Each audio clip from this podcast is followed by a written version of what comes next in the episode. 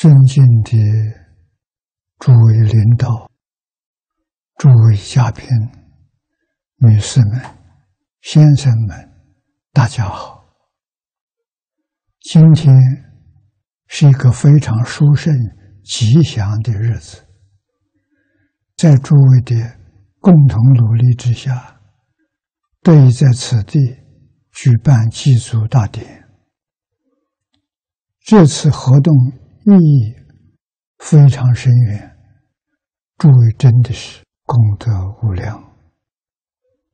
祭祖是中国人自古以来的敦厚习俗，其用意在于教导人们不忘根本、缅怀祖德、知恩报恩，这些都是做人的基本。素质，而孝就是这些素质的综合体现。所以，记住最重要的意义在于提倡孝道。孝是中华文化最重要的特质，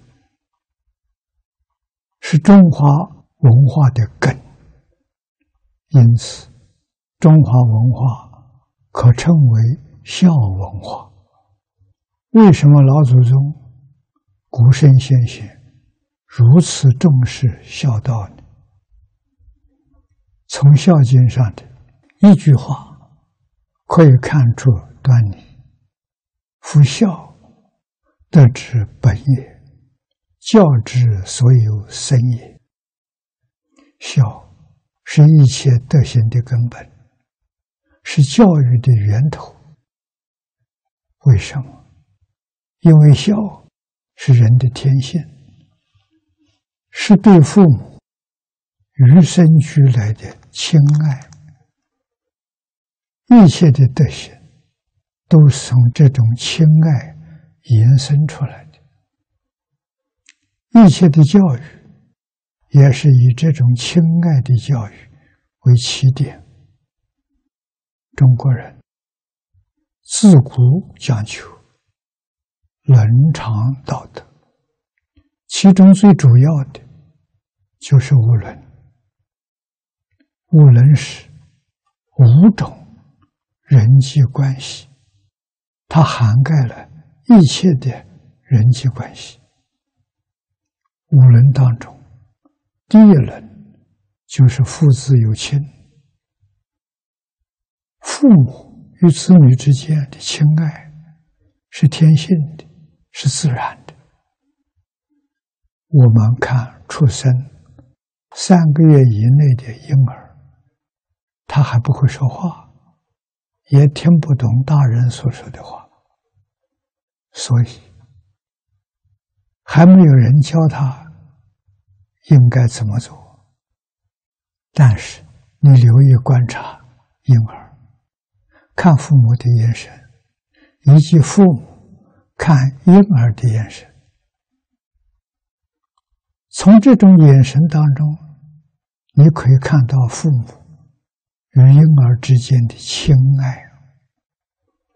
这种爱是天真无私的爱，是人性当中最可贵的素质，也是父慈子孝的本质。这种爱就是孝，是《三字经》中所说的“人之初，性本善”，是纯净、纯善的自信第一德，也是一切德行的根本。中国古人发现，这种爱实在太宝贵了。如何才能将这种爱永远保持下去呢？于是兴起了教育。教育的目的有两个：第一个是将这种爱永远保持下去，一生不变质；第二个是将这种爱推而广之，去爱所有的一切人，乃至爱天地间的万事万物。所以，《三字经》接着说：“性相近。”习相远，苟不教，心乃迁。这种纯净、纯善的亲爱，是每个人天性中本来具有的。但是，如果受到后天环境的种种污染，激起了不善的种种欲望、烦恼和习气，善良的本性。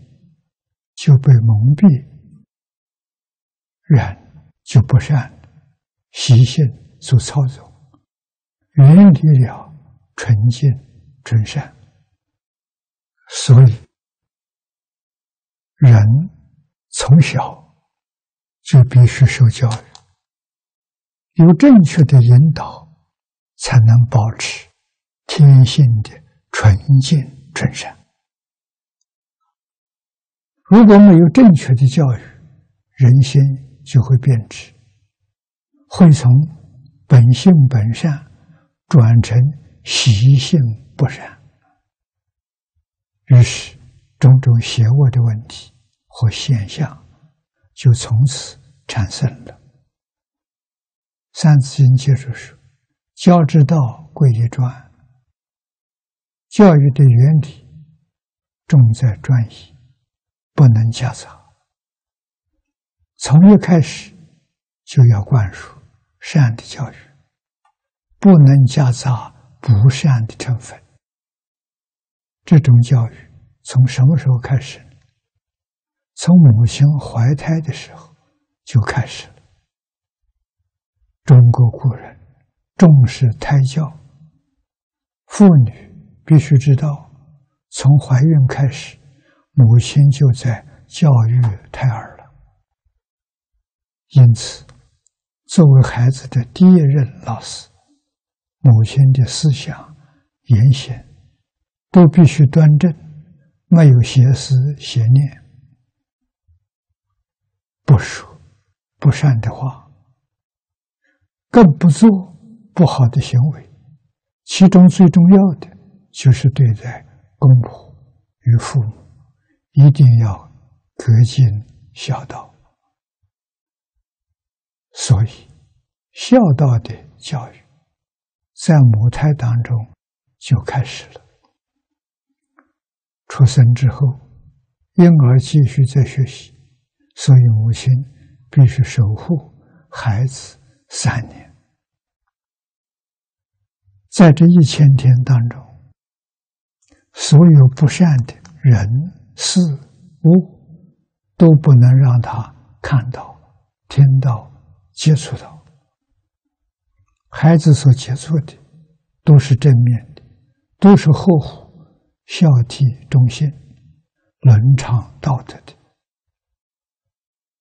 这三年的根长好之后，孩子就有能力辨别是非善恶，对于善的会亲近。对于不善的会远离，所以他能够保持良好的德行，一生不会变节。近百年来，传统文化出现断层，孝道的教育也渐渐的被忽视了。直到现在，已经很少人懂得如何教育孩子孝道。社会也因此产下很多问题。现在我们要弘扬优秀传统文化，从哪里做起？从提倡孝道做起，有了孝根，一切德行才会稳固与长久。要落实孝道，要教导孩子行孝，最基本的就是从《弟子规》上的教诲做起。以下我们举出几则条文来说明，《弟子规》上说：“父母呼，应勿唤。”父母呼唤的时候，要即刻应答，不能慢腾腾的。等到很久才应答，这件事看起来只是琐碎小事，其实对孩子的一生关系重大。要看一个人的基本涵养如何，从他应答别人的第一句话就能看得清清楚楚。有孝敬心的孩子，父母呼唤时会立即回应。对父母的呼唤是如此，养成了习惯；对其他人的呼唤也是一样。那么，这个孩子给人的感觉是有恭敬心、认真负责。相反的，如果对于父母的呼唤爱理不理，长大后，对其他人的呼唤也会如此。从这里就可以看出，这个人缺乏恭敬心，生性懈怠散漫，将来他的前途是很有限的。父母命，行勿懒。对于父母交代的事情，要认真去做，不能推卸或是拖延。能够这么做的人，对于别人交代的事情，同样也会认真对待；不能这么做的人，将来即使是上级交代的事情，同样也会推诿或者拖延，严重影响自己的工作绩效与前途。父母教。需静听，对于父母的教导要恭恭敬敬的聆听。能够这么做的人，对于老师的教导、上级的指正、朋友的劝诫，都会虚心聆听。所以，能够从中获益。不能这么做的人，将来对于其他人的教导，也同样不愿意聆听，于是就会失去提升自己的机会。父母责须顺承，对于父母的责备要虚心接受，不能强词夺理。能够这么做的人，对于其他人的责难，也会心平气和的对待。有则改之，无则加勉。不能这么做的人，受到了指责，就很容易面红耳赤，不悦的进行辩解或者顶撞，人际关系就会出现问题，自己的习气毛病也没机会得到改善，最终受损害的。还是自己，其他方面也是同样的道理。譬如，懂得体贴父母的人，就懂得体贴别人；懂得体贴别人，就会受到别人的重视。对父母有礼的人，对别人也会有礼。有礼貌的人，就会有更多的机会受到重用。生活有规律，做事有恒心的人，就让父母安心，也能让上级安心。有孝心的人，凡事尊重父母，养成向父母汇报的习惯，将来做事也会尊重上级，养成向上级汇报的习惯，如此就能获得上级的提点，同时也能避免私心自用而铸成大错的情况。综上所述，一个人处事待人接物的良好态度，都是从行孝当中逐渐养成的。要判断一个人的德行的好坏，就看他对待父母的态度。古人说：“求忠诚于孝子之门。”对父母的态度不好，对别人的态度也一定不好。如果对父母的态度不好，对别人却态度良好，那必然是。刻意造作出来的，是因为他的内心别有企图，并非出自真心。这也正如《孝经》上所说的：“不爱其亲而爱他人者，谓之悖德；不敬其亲而敬他人者，谓之悖礼。”在弘扬。